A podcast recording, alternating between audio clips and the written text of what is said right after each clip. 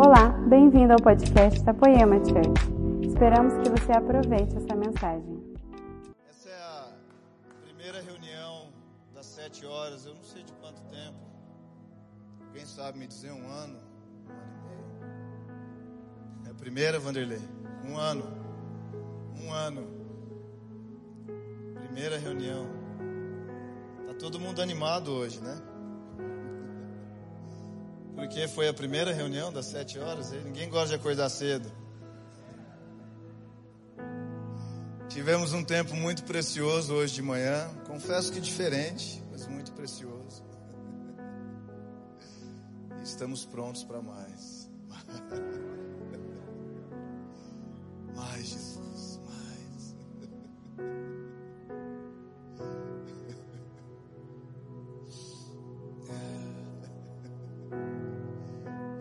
Estamos prontos para mais. E sabe, apesar da gente estar aqui de volta às sete horas, apesar da gente, e eu sei que à noite, geralmente as reuniões sempre foram assim, bem movimentadas, né? Galera com muita expectativa. Não é que de manhã não tem essa expectativa, eu só creio que é diferente. As pessoas da noite têm preguiça de acordar cedo, então chega à noite elas estão cheias de energia, né? Então, é por isso. Mas se existe uma coisa que nós estamos de volta aqui às sete, mas que não vai acontecer é ser tudo de novo como era antes. As coisas não vão ser como elas foram já um dia. Jesus está fazendo uma coisa nova. Jesus está fazendo uma coisa nova. Será que alguém aqui precisa de algo novo na sua vida? Jesus está fazendo uma coisa nova. E nós estamos dentro. Eu quero algo novo. Eu quero um toque novo. Eu quero um mover novo de Deus. Eu quero uma nova revelação. Eu quero uma nova autoridade. Eu quero uma palavra fresca. Eu quero ver Jesus como eu ainda não vi. Enquanto muitos esperam as coisas voltarem para o normal, o normal não tem nada a ver com a nossa vida, meus amigos. Vamos lá, alguém. Alguém precisa ter fé comigo nisso aqui hoje. O normal não tem nada a ver com a nossa vida. Nós não somos pessoas normais. Nós somos estranhos. Nós somos esquisitos. Nós somos felizes. Mas a gente está no meio de uma pandemia. Eu continuo feliz. Há muitos problemas. Eu continuo feliz. Há muitas questões envolvidas, familiares. Eu tenho problemas sérios na minha família. Eu continuo feliz. Porque a alegria do Senhor é a sua força. Vamos lá. A alegria do Senhor é a sua arma, a alegria do Senhor é a sua defesa, a alegria do Senhor é como você ataca os seus problemas, é como você ataca a sua tristeza, é como você revida para um mundo que tenta te condenar. A alegria da salvação, a alegria de ser chamado filho de Deus, a alegria de estar aqui hoje, nós estamos reunidos aqui, isso é maravilhoso. A gente tirou um tempo da nossa semana para a gente se separar juntos, onde aqui as leis que regem as nossas vidas. Está nessa Constituição aqui. Essa é a nossa Constituição, é aqui que nós encontramos a fonte da nossa moral, a fonte da nossa saúde, a fonte da nossa mente, dos nossos sentimentos, das nossas emoções. Aqui está o nosso propósito de vida, aqui está o destino da nossa vida. Nós não somos cidadãos brasileiros que vão à igreja. Nós somos cidadãos celestiais que nasceram no Brasil. Alguém está comigo hoje? Nós vivemos por uma lei que está aqui dentro. Nós vivemos por uma expectativa que nós encontramos aqui dentro.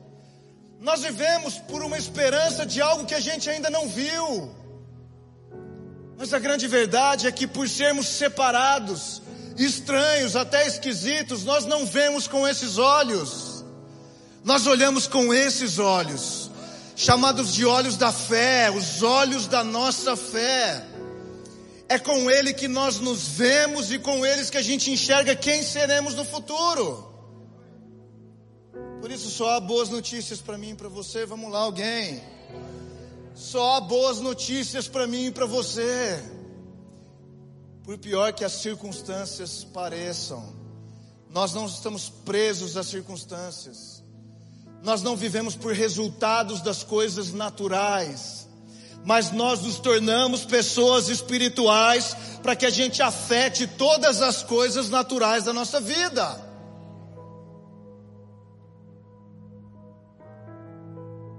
Somos seres espirituais. Que isso, Guilherme? Você está maluco? Não. Nós nascemos de novo. Nós fomos refeitos. Nós fomos feitos novamente, nós nascemos de novo. E ficou para trás tudo aquilo que nós já fomos um dia. Paulo diz uma coisa em 1 Coríntios, no capítulo 13, muito poderosa.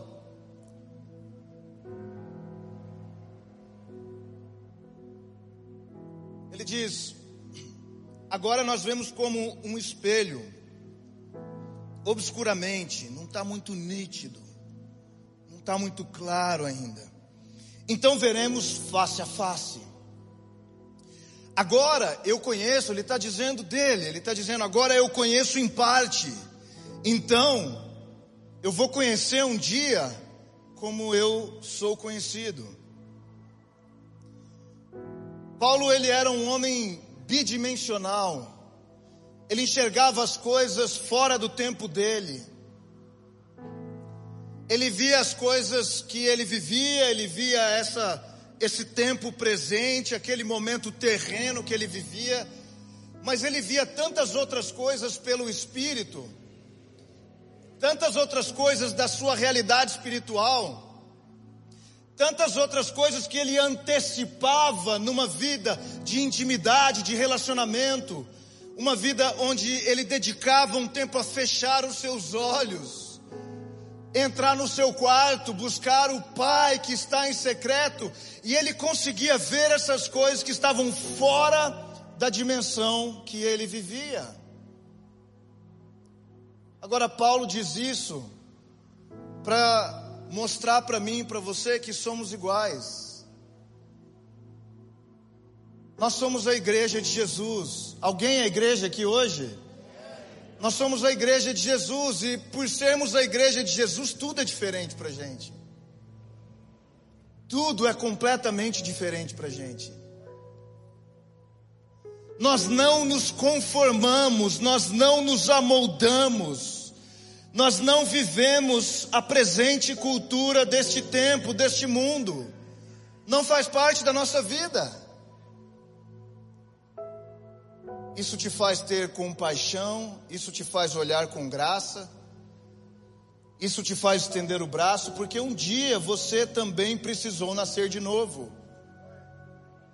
Um dia você também estava do outro lado, um dia você precisou cruzar esse lugar, um dia você precisou atravessar. E hoje você se encontra aqui. Você se vê essa pessoa que tem limitações, que tem dificuldades, que tem problemas como as outras pessoas. Mas a grande verdade é que você não enfrenta esses problemas, você não responde, você não enxerga aquilo que é desafio colocado na sua vida como as outras pessoas. Você começa a ter um olhar de Jesus, e agora? Jesus, por quê? Jesus, o que fazer? Jesus, qual é o teu caminho? Deixa eu abrir as escrituras, deixa eu encontrar soluções. Jesus, eu quero descobrir mais do teu reino. Então, Paulo diz: Eu conheço em parte. E é isso que está acontecendo comigo e com você. Nós conhecemos em parte.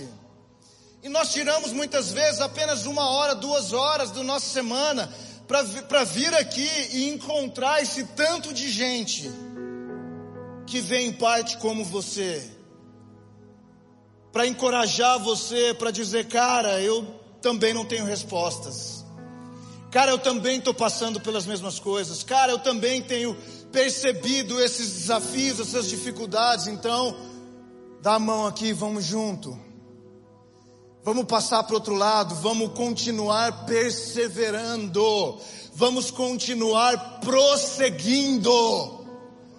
São palavras que o nosso mundo, principalmente nesse tempo presente agora, principalmente durante esse período de pandemia e essa, e essa esse troço horrível que está acontecendo no mundo. Palavras como perseverança, persistência, paciência, prosseguir, meus amigos. A Bíblia ela é toda composta por essas palavras. Não existe vida de fé sem continuar o que você começou um dia. Não existe. Então, por olhar apenas em parte, por, pra gente, porque nós temos apenas um conhecimento parcial das coisas, nós nos reunimos aqui e entendemos que é tudo a nosso respeito. Eu vim na igreja porque meu casamento está com um problema. Eu vim na igreja porque Jesus precisa salvar meu filho.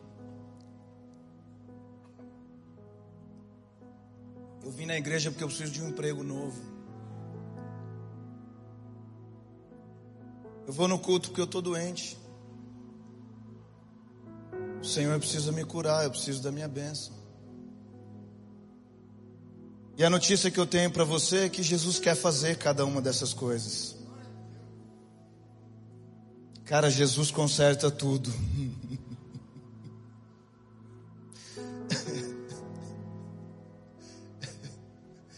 conserta tudo. Mas nós precisamos descobrir o caminho até esse lugar. O caminho não é no domingo.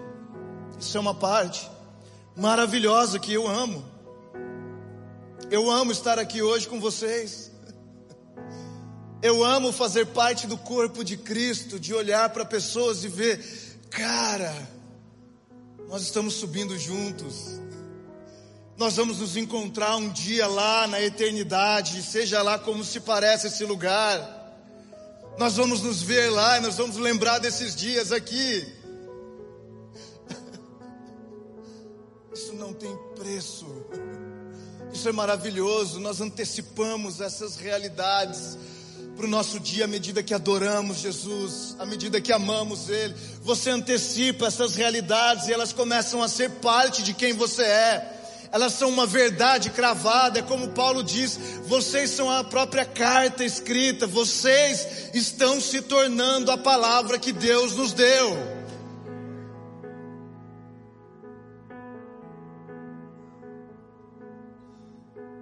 Mas a gente acha que é a nosso respeito, a gente acha que tem a ver com a gente.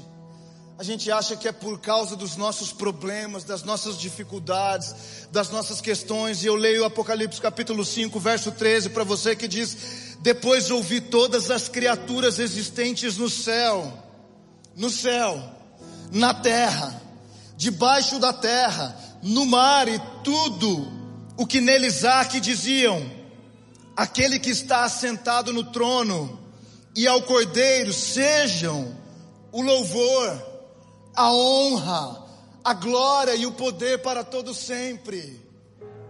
A Ele, não é a mim, não é a nós, mas é a Ele. Nós viemos aqui por causa dele. Deus criou um mundo por Ele, por causa dele, por meio dele, ele é o começo, o meio e o fim. Jesus é a razão. Eu te pergunto hoje, quais são as suas razões?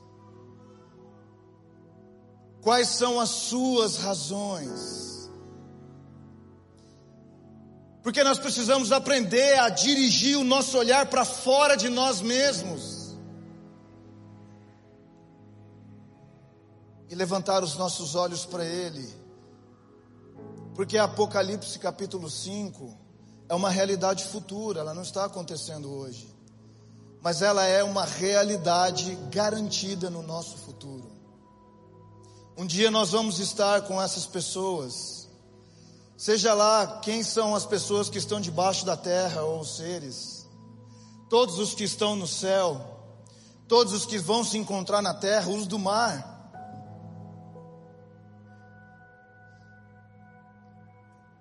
todos dirão a Ele. Todos dirão a Ele. Todos dirão a Ele. Será que tem alguém aqui hoje que pode dizer a Ele? A Ele. A Ele. Mas Senhor, e o meu problema? A Ele. Mas, Senhor, é meu casamento a Ele. Mas, Senhor, é meu projeto a Ele. Mas, Senhor, eu quero casar e meu noivado a Ele. Mas, Senhor, as minhas finanças a Ele. Mas, Senhor, ma, ma, ma, ma, a Ele, a Ele, a Ele, a Ele. Por que é que os seres espirituais, por que é que os anjos, por que é que os 24 anciãos, por que é que eles dizem apenas santo, santo, santo, santo. Por que, que eles não estão pedindo alguma coisa? Por que, que eles não estão lutando com alguma causa, com alguma questão? Por quê? Porque eles entenderam que é a Ele, a Ele, a Ele, toda honra, todo poder, toda glória, toda majestade, a Ele. E onde é que está a nossa parte nisso? Nós somos servos, meus amigos. Nós somos servos. Um servo não tem ambição de nada. Um servo não tem projetos pessoais próprios. É uma pena, é uma pena que nos nossos dias nós estamos como os gregos muitas vezes da época de Jesus sabem tanto, mas negam o poder de Deus, porque a cruz é um escândalo. A cruz, ela pega um cara que não tinha nada e dá tudo para ele. Ela é um escândalo para quem pensa demais. Ela é um escândalo para quem calcula demais, porque a cruz não respeita a humanidade. A cruz não foi encontrar pessoas que eram mais ricas, mais bem dotadas de sabedoria. A cruz não escolheu quem ela iria encontrar, ela disse: Eu encontro o mundo inteiro. Eu salvo a todos. Agora a pergunta que eu te faço é: quem quer entrar pela cruz? Quem quer entrar pela cruz? Porque a cruz diz: toma a sua cruz e me segue. Pega as suas dificuldades, os seus sacrifícios, os seus problemas e me segue. Eu confesso para você algo que é pessoal, mas é tão real. Durante anos, Jesus vai deixar você ter problemas que você odeia, problemas que você nem entende por que, que existem na sua vida. Jesus vai permitir isso. Ele vai permitir isso.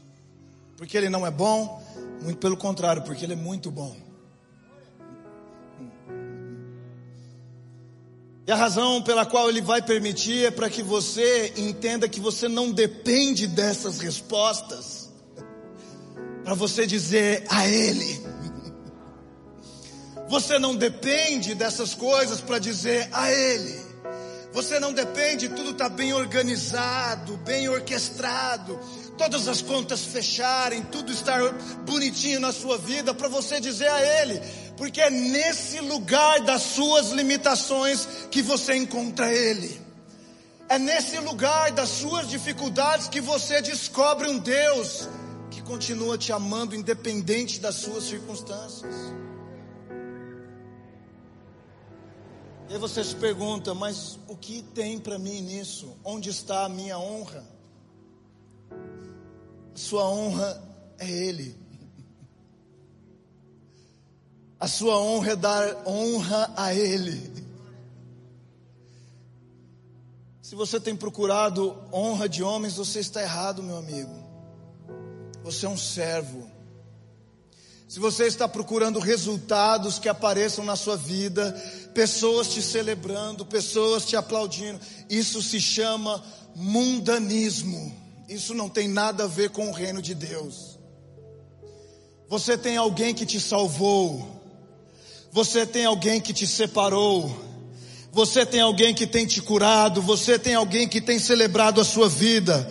Você tem alguém que desceu do céu, se fez homem, se tornou um escravo como você para morrer no seu lugar e pagar a dívida que você tinha. Tem maior honra do que essa, meus irmãos? Tem. Deus olhou para mim como assim? Deus olhou para mim. Deus olhou para mim, cara. Como assim? Um ser mortal, comum, simples como eu, como ele pôde olhar para mim? Como é que eu pude despertar a atenção dele? Como é que eu pude estar aqui hoje com vocês? Como que cada um de nós podemos estar juntos aqui hoje? Porque Ele olhou para nós. Agora Ele diz algo muito poderoso quando Ele vai na terra dele, Jesus. Ele vai curar os enfermos como Ele estava fazendo, operar os milagres, demonstrar quem Ele era, e Ele diz que não há profeta sem honra. Não há profeta sem honra, a não ser na sua casa. Eu vou repetir isso para você, porque muitas vezes a gente olha apenas a parte B desse verso, a gente entende que o profeta não tem honra na sua casa, mas ele disse: não há profeta sem honra, ou seja, os meus profetas têm honra. mas eles não têm na sua casa, na sua terra. Eles não têm no lugar familiar. Eles não têm no lugar onde eles são conhecidos há muitos anos, são rotulados, taxados, são medidos pelas mesmas pessoas que a vida inteira os viram crescer. Você sabe como Jesus, depois dos 30 anos na terra dele, ele era dito como Cara, esse é filho de Maria e José. É, como assim ele é Jesus? E Jesus diz: não há profeta sem honra. Não há pessoas escolhidas, separadas por Deus. Eu não estou falando de ser um profeta como um ofício, mas eu estou falando daqueles que são chamados. Alguém aqui foi escolhido, alguém aqui foi chamado.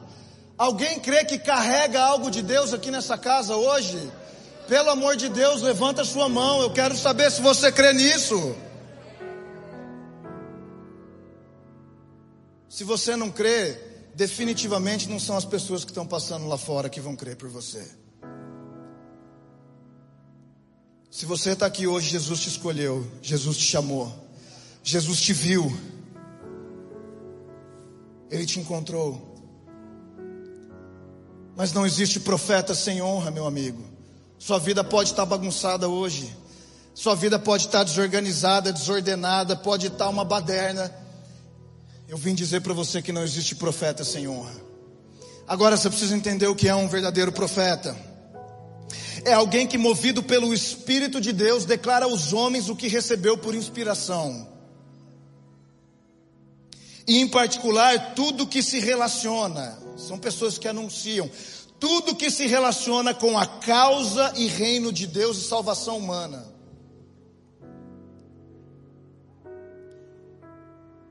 Por conta dessa mistura doutrinária que existe hoje na igreja, principalmente evangélica, que nós precisamos dominar tudo que acontece aí fora, Jesus tem perdido muitos profetas.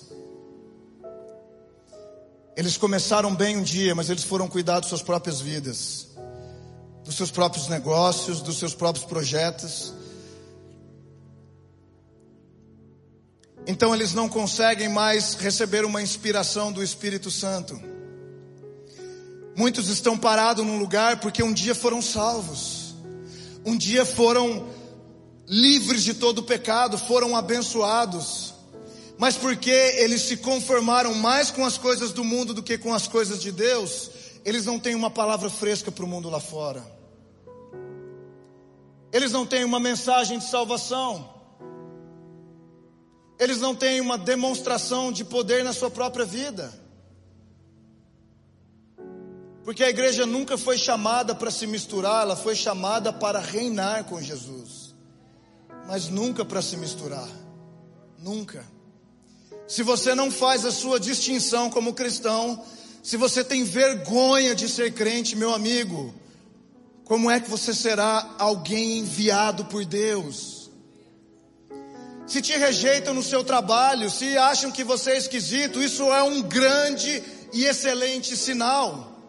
A última coisa que eu quero é que as pessoas achem que eu sou super legal, super cool e super conformado. Porque enquanto eu me qualifico com o mundo, eu sou desqualificado no reino de Deus. Eu preciso dizer isso de novo: enquanto eu me qualifico com o mundo, eu sou desqualificado no reino de Deus.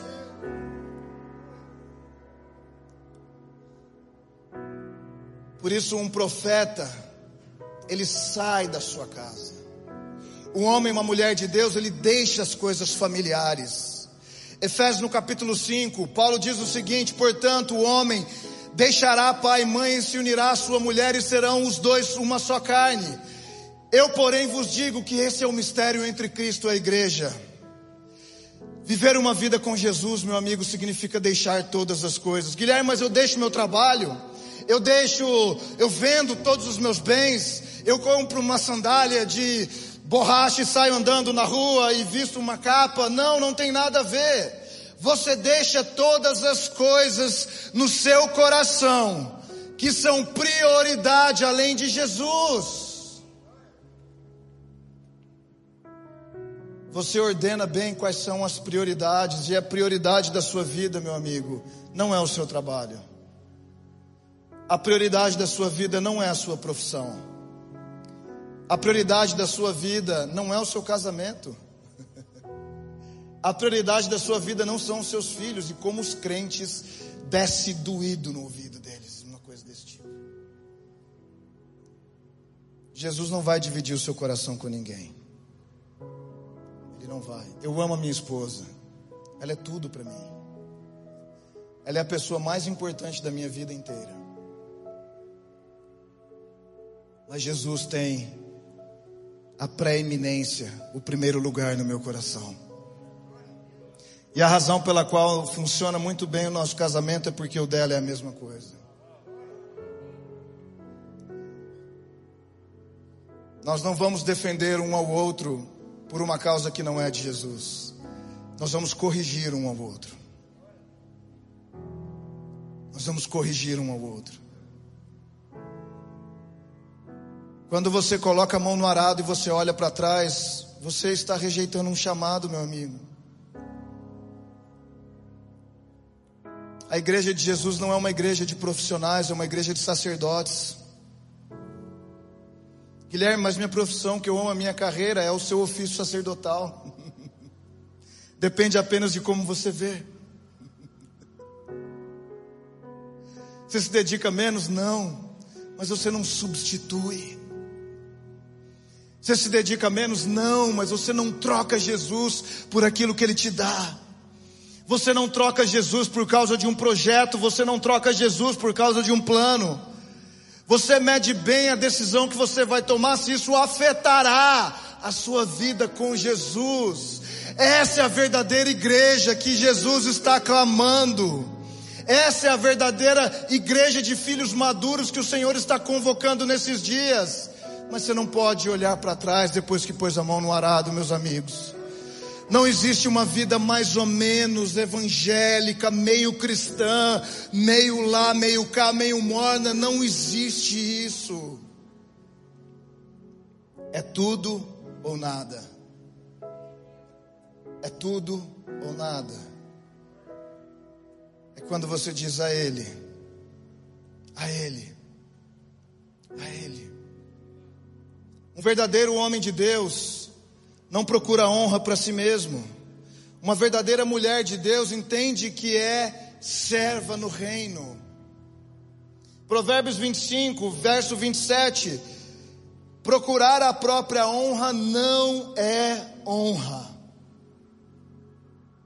Procurar Jesus, eu dei muitas ofertas, e agora o que tem para mim?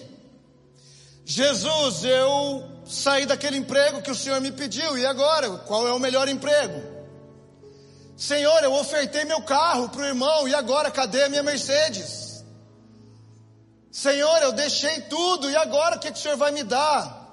Quem procura honra para si não tem honra. Quem procura a própria honra não recebe honra. O reino de Deus é um reino onde você dá tudo. Tudo que você é, tudo que Jesus te pede, você não trabalha com as mãos fechadas. Um verdadeiro homem e mulher de Deus, ao invés de buscar o que é que tem de benefício para mim, quais são os resultados para minha vida, eles procuram se qualificar para as coisas mais altas. Qualificação é uma palavra que quase não existe no nosso meio cristão, parece uma coisa profissional. Eu não ouço pregadores falarem sobre qualificação sobre encontrar um lugar onde você vai se tornando apto para receber as coisas do reino de Deus, de fé em fé, de glória em glória, de passo em passo.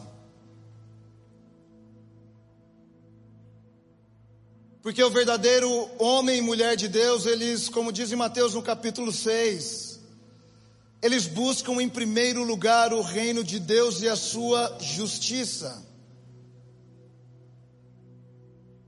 A sua justiça, o que é a justiça do reino de Deus? A justiça é o que fez Jesus te salvar, alguém sem pecado. Então, quando você busca em primeiro lugar o reino de Deus, e você diz isso, e você quer viver isso, você diz: eu busco em primeiro lugar o reino de Deus e o amor por Ele. O reino de Deus e a paixão por Ele. O reino de Deus e o zelo por Ele.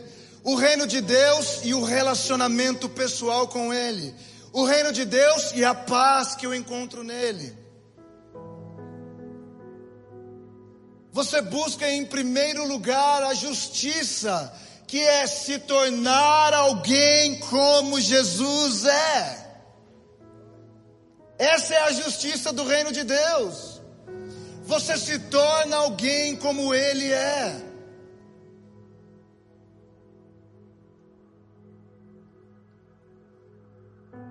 E à medida que você se torna alguém como Ele é, você começa a entender que aquilo que era para você ainda meio obscuro, aquilo que você só via em partes, aquilo que você só via um pedacinho que não estava muito claro, como Paulo disse, começa a ficar mais claro para você, onde você se encontra na sua vida. Você começa a entender a sua vida mais como tempos e estações. Você começa a entender que você saiu de um lugar, mas que você continua em movimento e você está indo para um lugar que você ainda não chegou lá. Mas você já deixou um lugar onde você iniciou com Jesus. Você não precisa voltar para a estaca zero. Geralmente, para mim e para você, esse é o lugar onde nós somos salvos. o lugar que a gente reconhece Jesus como Deus, como Salvador, que a morte dele foi suficiente para nós. Esse lugar ele é expresso pela Páscoa. Você lembra da Páscoa? A Páscoa significa isso. E a Páscoa, em Êxodo no capítulo 12, ela dizia que o povo de Israel precisava pegar o sangue daquele cordeiro inocente e aplicar o sangue no, na parte superior das portas das casas que eles estavam e nas laterais. Quando Deus veio julgar a nação, Deus viu aquele sangue inocente e passou por eles. Então, quando nós somos salvos, mesmo inimigos de Deus, mesmo ainda não sabendo que toda a vida que a gente tinha era uma afronta para Deus, mesmo não sabendo que os nossos comportamentos entristeciam o Senhor, Jesus vem como esse cordeiro e ele aplica na nossa fronte, ele aplica nos nossos ouvidos esse sangue, e ele abre os nossos olhos para algo que a gente ainda não via. Ele começa a abrir os nossos ouvidos para palavras que a gente antes não ouvia. Aquele dia maravilhoso porque você se sente tão importante, você fala, cara, eu fui perdoado então de todos os meus pecados. Mas a verdade é que quando você percebe essa vida por tempos e estações, você começa a enxergar que é uma jornada mais de longo prazo do que um evento na igreja, que tem a ver mais com o processo do que ser liberto daquele pecado, daquele pensamento daquela circunstância pesada. Você começa a perceber mais que é algo de longo prazo do que algo que vai acontecer apenas num dia ou outro.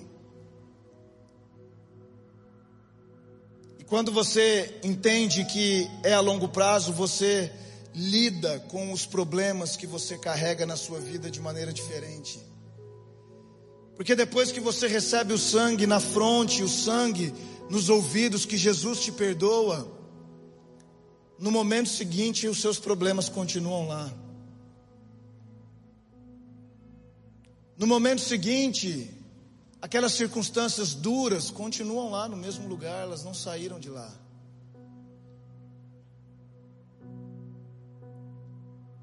No passo seguinte, você percebe que aqueles frutos de coisas que você cometeu e não foram agradáveis, continuam lá para você colher.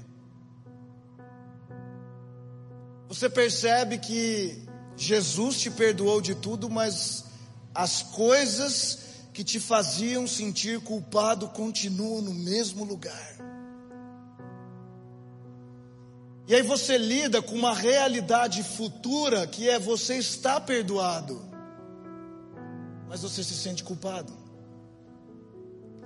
Você lida com uma realidade futura. Eu apaguei os pecados que te condenavam, mas o sentimento continua lá.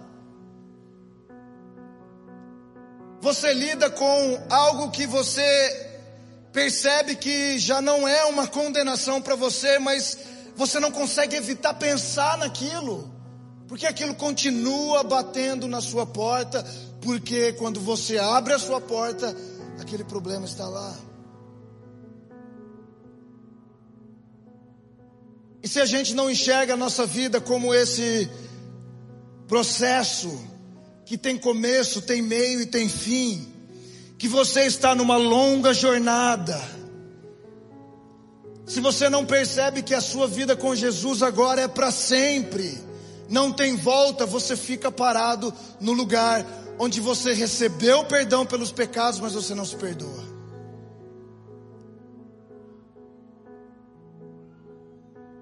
Eu quero te dizer, Jesus te perdoou dos seus pecados. Os pecados que você cometeu hoje, Ele te perdoa. Hoje, domingo. 1 João 9, se você confessar, se você reconhece no seu coração que aquilo te condenou, que aquilo te desagradou, você oferece para Jesus um sacrifício de perdão. Me perdoa, Jesus. Me perdoa.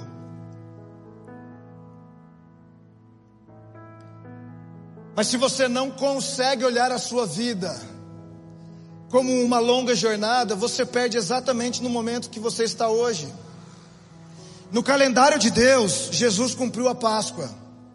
Você está comigo?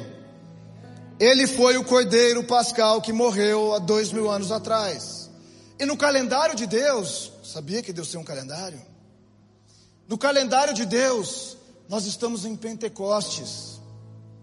Sim. Os apóstolos, aquelas 120 pessoas reunidas, receberam o Espírito Santo como você recebeu o Espírito Santo. Será que tem alguém aqui que tem o Espírito de Deus em si? Alguém?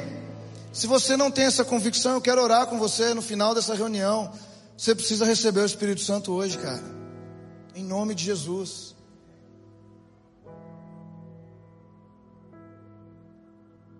Mas nós estamos no calendário de Deus em Pentecostes, e você sabe como funciona Pentecostes? Pentecostes funciona, ela era a festa do pão fermentado. Você não precisa saber dessas coisas. Mas é importante para você entender como Deus está falando isso para nós hoje. Fermento é aquilo que contamina toda uma massa, que faz a massa crescer. E fermento na Bíblia fala de algo que polui, que contamina. Então, Pentecostes é o lugar onde Deus vai tirando das nossas vidas o fermento, as coisas que poluem. Agora, você sabe como o fermento sai da vida de um homem, de uma mulher? Através do fogo muito alto, cara, muito forte. Porque o fogo ele consome as bactérias do fermento a ponto dele não ter mais ação. E aí o que acontece no momento que eu e você estamos vivendo, no calendário de Deus nesse tempo e nessa terra, é Jesus nos colocou no forno da presença dele. E ele está consumindo na minha e na sua vida todas as imperfeições que nos desqualificam para o nosso dia D. É por isso que os problemas ainda moram aí. Eles fazem parte do fogo. Pentecostes é um lugar de disciplina. Disciplina, diga comigo, disciplina. Disciplina, você não pode cansar. Nós estamos aqui só uma hora e pouco. Disciplina. Disciplina. Deus nos disciplina. Ele nos corrige, Ele nos coloca nos trilhos. Sabe o que eu amo a respeito de Jesus? Ele nunca quer te expor para as outras pessoas. Nunca. Quem faz isso são os homens. Jesus nunca quer expor o seu pecado, suas deficiências, seus problemas para ninguém. Ele quer te expor para você mesmo. Ele quer te expor para você, para que você veja o que ele quer tocar em você. É por isso que nós não vivemos na lei que mata, a letra da lei que mata, como se fosse uma imposição, uma regra. Nós vivemos a lei do espírito de vida, onde o espírito de Deus convence. Então o Espírito Santo vem sobre a sua vida, de vez em quando, cutuca você assim, Zaya, com aquela ferramenta que você faz ali no fundo, e fala: Zaya, meu filho, Zaya. Ele toca naquele lugar nosso, das nossas vidas, que dá uma. Ops, oh Jesus. Hum. Filho, eu não quero mais isso na sua vida. Filho, eu estou te expondo esse pecado, eu estou te expondo esse problema. Para você nem era um pecado, nem era um. Era uma coisa que estava lá. Filho, eu estou te corrigindo. Esse é um lugar de disciplina. Você sabe a outra coisa que representa Pentecostes? Êxodo no capítulo 19, é tão importante você saber dessas coisas, que elas se tornam combustível para a sua fé. Quando nós desprezamos as Escrituras, nós não sabemos nem em que crer. Essas verdades são proféticas a meu e a seu respeito, elas são combustíveis, elas nos alimentam nos dias de dúvida, nos dias de pensamento duplo, nos dias de dificuldades, de perder o chão e achar que Deus não está te olhando.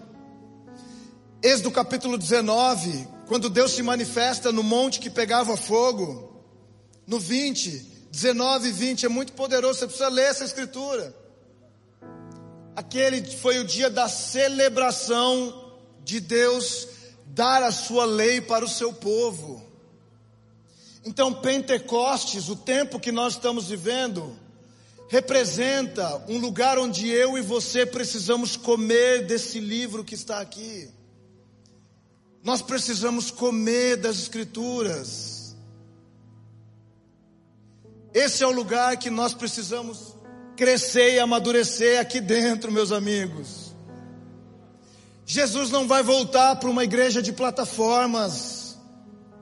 Jesus não vai voltar para um ministério onde apenas 5, 6, 10, 1%, meio por cento da sua igreja conhece as Escrituras. Não é essa igreja que o nosso Senhor está esperando.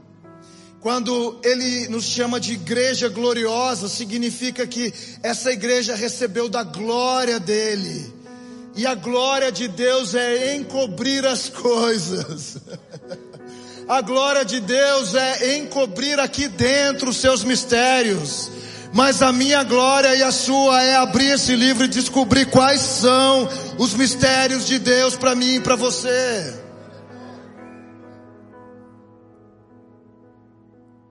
Eu preciso dizer para você, meus irmãos, que vocês não estão na Páscoa. Se você foi salvo um dia e você permanece o tempo inteiro no seu relacionamento com Jesus, pedindo perdão pelos seus pecados, talvez há um ano, cinco, dez, onde você oferece para Jesus as mesmas orações, o pedido de perdão exatamente pelos mesmos pecados. Eu não estou falando que somos perfeitos, mas estamos nos tornando pessoas mais perfeitas. Não somos perfeitos, mas a palavra perfeito no hebraico e no grego não significa o mesmo perfeito do português. No hebraico e no grego significa pessoas maduras, completas. Não que não erram, que não falham. Então o que eu quero dizer para você é que se você já conhece Jesus há algum tempo, mas você não sai de Páscoa e vai para Pentecostes, você está perdendo uma grande herança que Jesus preparou para você. Páscoa é maravilhoso porque ele sempre te perdoa, mas Pentecostes, cara, é meio estreito a parada. Você não vai se sentir tão bem sempre. Você não vai se sentir toda vez que você está no lugar certo, fazendo todas as coisas que está. Porque o fogo de Deus muitas vezes vai te provar num nível, e eu oro para que Ele consuma a sua vida. Porque quanto mais do fogo de Deus estiver sobre você, mais você é um que queima, mais você se parece com Ele, porque o nosso Deus é fogo consumidor. Então eu quero fazer um convite para os meus irmãos aqui hoje. Guilherme, mas eu não vou ser pastor, vai.